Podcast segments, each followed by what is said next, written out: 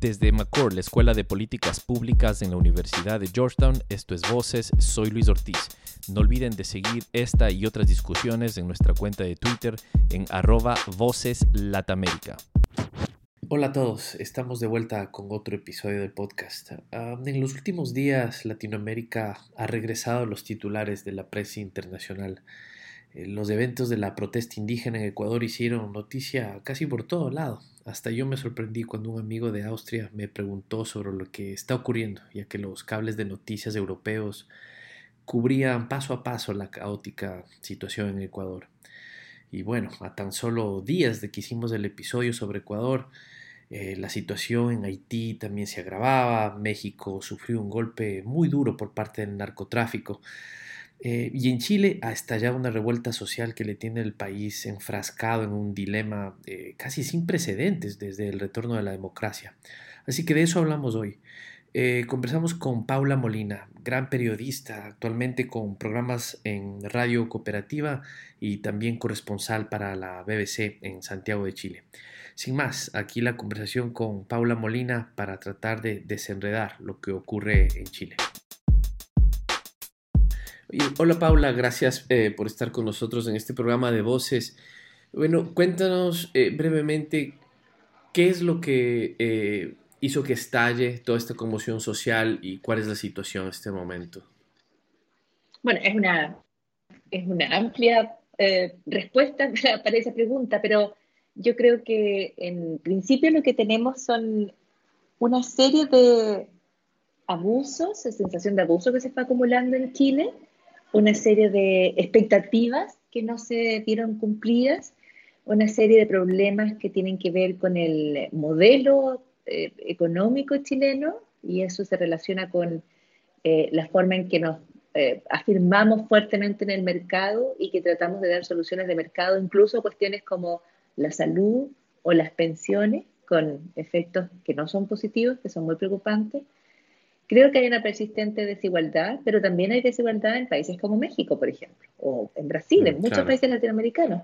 Solo Argentina y Perú son menos desiguales, por ejemplo, que, Chile, pero, pero sí en Chile yo creo que había una expectativa, una idea de que, esta, de que este país moderno, esta economía estable, esta institucionalidad fuerte, tendría que tener mejores resultados para todas las personas. Yo creo que todo eso todo eso se suma. Y hoy estamos eh, bajo circunstancias que son inimaginables y que eran inimaginables para muchas personas eh, cinco días atrás.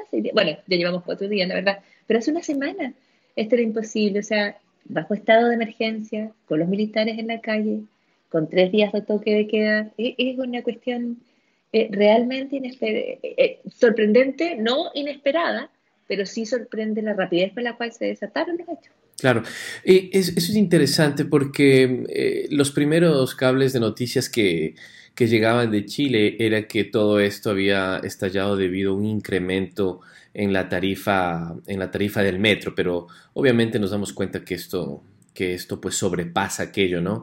Oye, el, eh, Chile tuvo eh, hace algunos años una, unos movimientos estudiantiles muy activos eh, en la calle, incluso con, el gobierno anterior, gobierno más de izquierdas. Eh, eh, ¿Crees que de ahí se empezó a cultivar lo que estamos viendo el día de hoy? Yo creo que probablemente son reacciones a temas similares. En el corazón de las protestas estudiantiles está esta desigualdad, incluso que algunos activistas y expertos en Chile han llamado una especie de apartheid educativo, donde tú tienes un, modelo eh, privado para un grupo chiquitito de gente que tiene muy buenos resultados, luego tienes uno, em, digamos, mixto, que tienen resultados que son un poquitito mejores, y el público donde va la mayor parte de la gente que tiene resultados que deberían ser muchos, que son muy insatisfactorios. Entonces, de alguna manera, claro, eh, también en estas protestas está la base, esta idea de que de que, tú, uh, de, que, de que hay un grupo de gente que tiene muchísimos privilegios y hay un gran grupo de gente que tiene, que tiene muy poco y en la cual está todo mucho diariamente. Y en ese sentido se parecen. Y yo creo que también se parecen en que las respuestas de la autoridad iniciales son, son muy, muy deficientes, ¿no? O sea, en el caso del primer gobierno de Sebastián Piñera, cuando empiezan las, las protestas allí también hay una idea de que, de que el movimiento es menor, hay un énfasis en recuperar el orden, pero no puedes recuperar el, una cosa es el orden y otra cosa es la paz social, ¿no es cierto? y no vas a tener orden si no tienes paz, es como, no, eso no va lo... Entonces yo creo que eso es similar.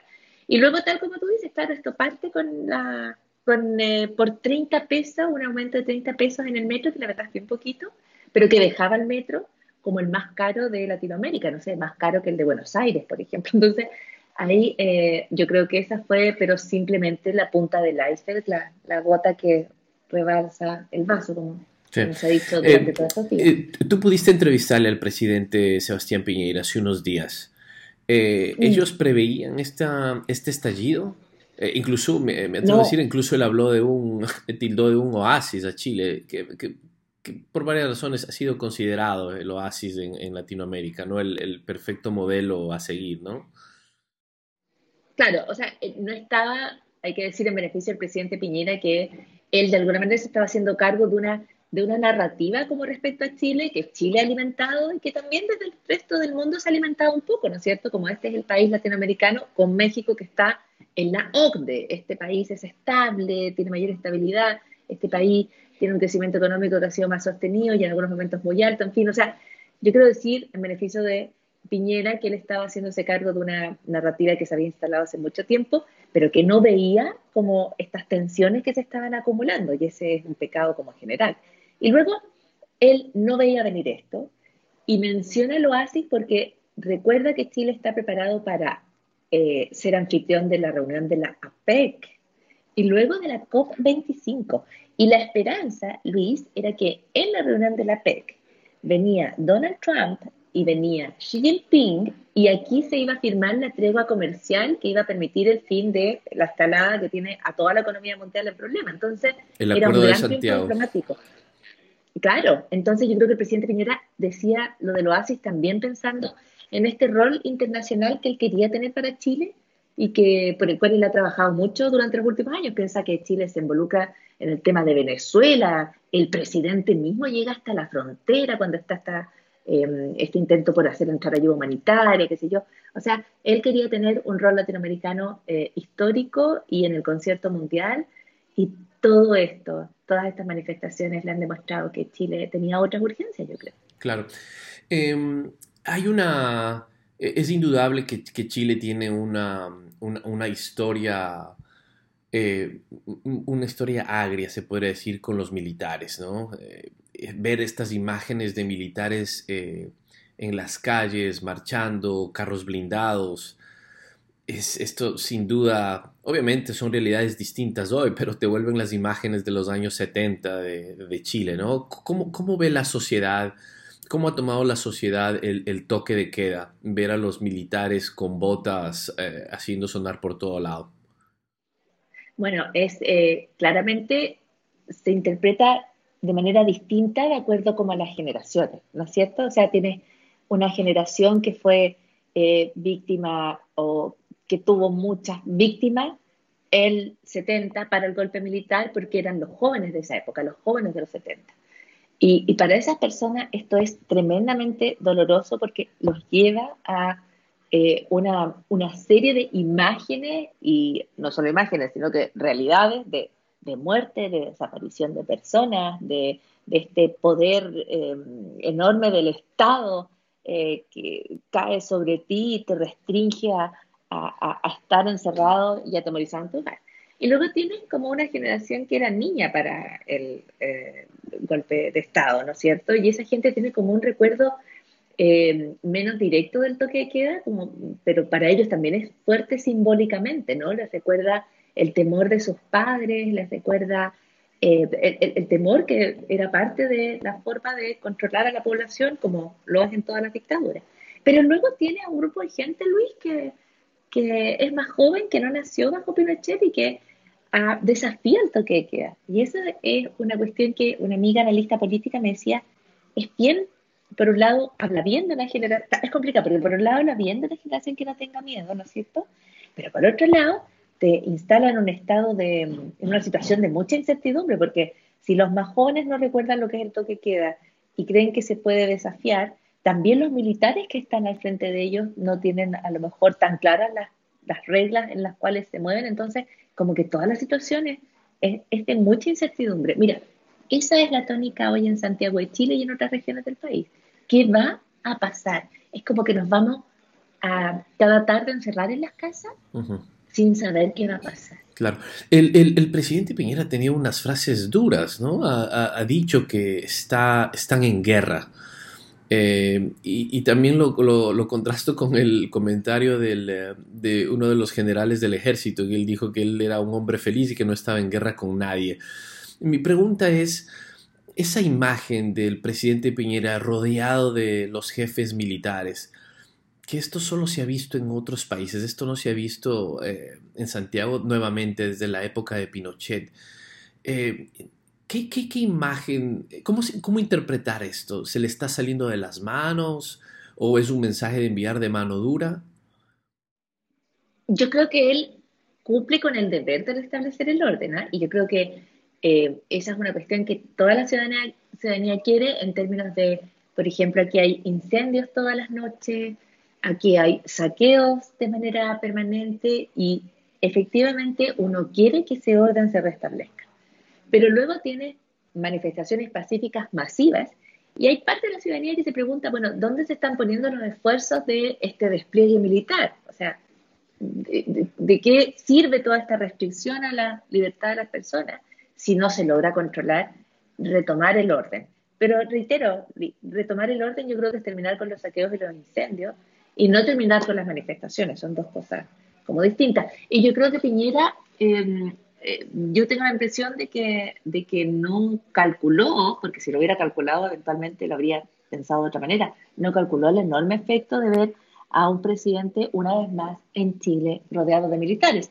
Ahora, el general a cargo, eh, Iturriaga, cuando, cuando dice que él no está en guerra, de alguna manera te demuestra que es un militar que em, capta más o menos el rol que ha tenido el ejército en la historia de Chile y por lo menos en el discurso, hasta ese momento trató de ser más cauto. Ahora yo tengo la impresión de que ese discurso puede ir cambiando en la medida que se va tensionando la situación, porque si todas las noches tienes tu que queda y todas las noches tienes un poco de gente que lo desafía y se empieza a acumular como roce, circulan muchos videos que no hemos o que estamos en el trabajo de confirmar nosotros como medios de comunicación de que sean ciertos, pero muchas videos apuntan a testimonios de violencia, eh, disparos en, eh, en, sectores eh, civiles, donde además no había más que gente haciendo tocar las cacerolas, digamos, pero en fin, yo creo que las cuestiones solo pueden ir como escalando, ¿no? Esa es como mi preocupación. Claro.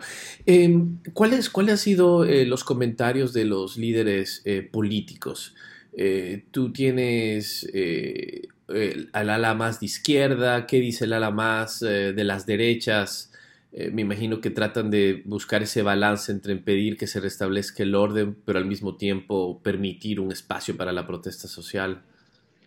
Claro, eh, mira, lo primero es que los partidos acá están un poquitito como offside, como en el fútbol, porque las protestas no las convocan ellos. de hecho, no tenemos líderes visibles para ninguna de estas manifestaciones.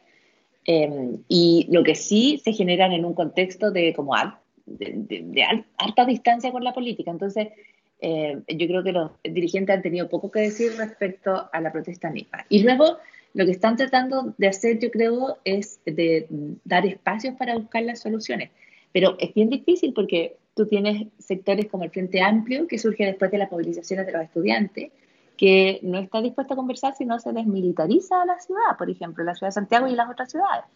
Eh, luego tienes a, eh, más en el centro la democracia cristiana que está em, intentando eh, establecer diálogo, pero que también tiene puntos como bien importantes de diferencia con el gobierno. Y luego tienes declaraciones como que estamos en guerra. Entonces, yo creo que incluso si el presidente, y yo imagino, está haciendo todos los esfuerzos por conversar con todos los sectores, yo veo un poquitito difícil eh, que efectivamente se llegue a los acuerdos que necesitan llegar rápido.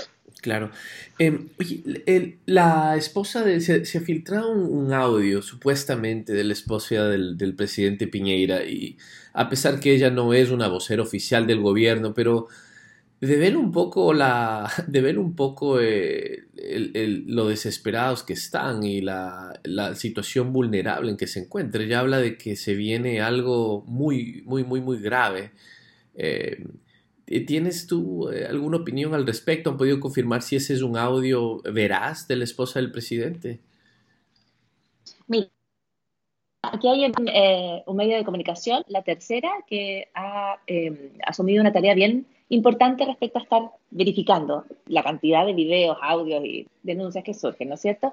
Y ellos dan por verificado este audio de Cecilia Morel, que es la esposa del presidente Piñera y que es un audio de 51 segundos, ¿ok? Entonces, eh, si eh, la tercera efectivamente hizo bien su trabajo, que yo creo que sí, el audio es verídico. Y si el audio es verídico, lo que te muestra un poco es como la trastienda de, de la moneda, que es el Palacio Presidencial chileno.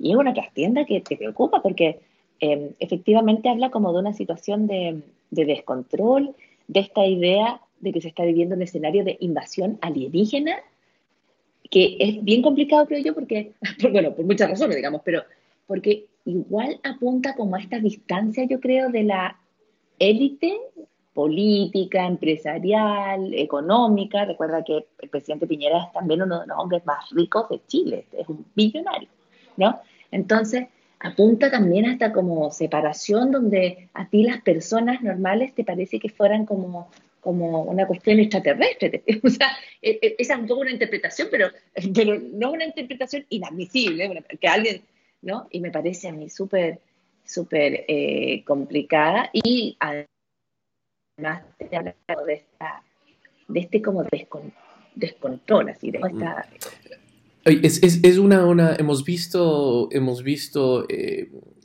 eh, eh, violencia y caos social en algunos países en Latinoamérica, ¿no? Hace, unas, hace tan solo unos días, una semana y más, le tocó a Ecuador.